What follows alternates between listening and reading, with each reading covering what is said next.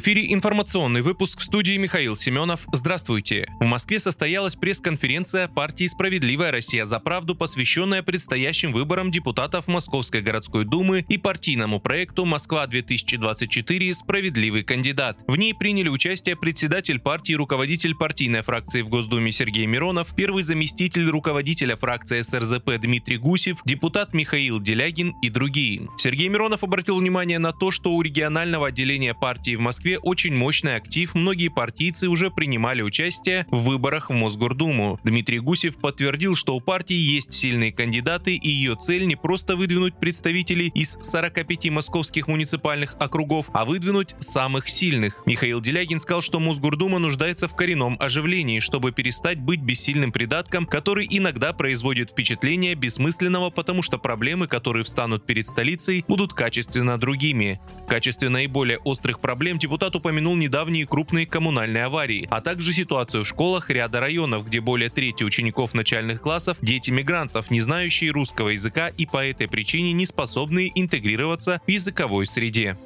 Средства противовоздушной обороны в городском округе Подольск отразили атаку беспилотного летательного аппарата, летевшего на Москву. Об этом 18 января сообщил мэр столицы Сергей Собянин. Как указал Собянин, в настоящий момент специалисты экстренных служб работают на месте происшествия. Также в ночь на 18 января Минобороны впервые сообщила о перехвате беспилотника вооруженных сил Украины над Ленинградской областью. Пострадавших и разрушений в связи с подавлением БПЛА над территорией Ленобласти нет. Британия скоро может остаться без рыбного промысла в Баренцевом море. Россия собирается запретить флоту Соединенного Королевства доступ в свои воды. Соглашение было подписано больше полувека назад и не подразумевало выгоды для Советского Союза, поэтому экономических последствий для нашей страны не будет. Фактически это может стать ответом на действия самих британцев. Именно они начали усложнять торговые отношения.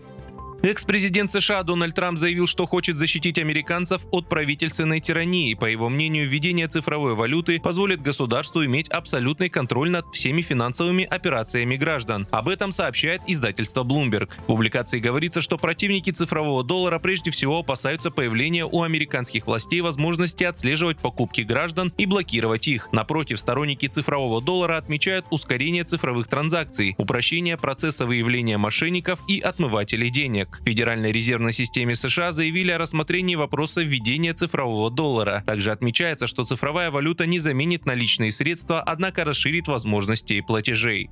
Вы слушали информационный выпуск. Оставайтесь на справедливом радио.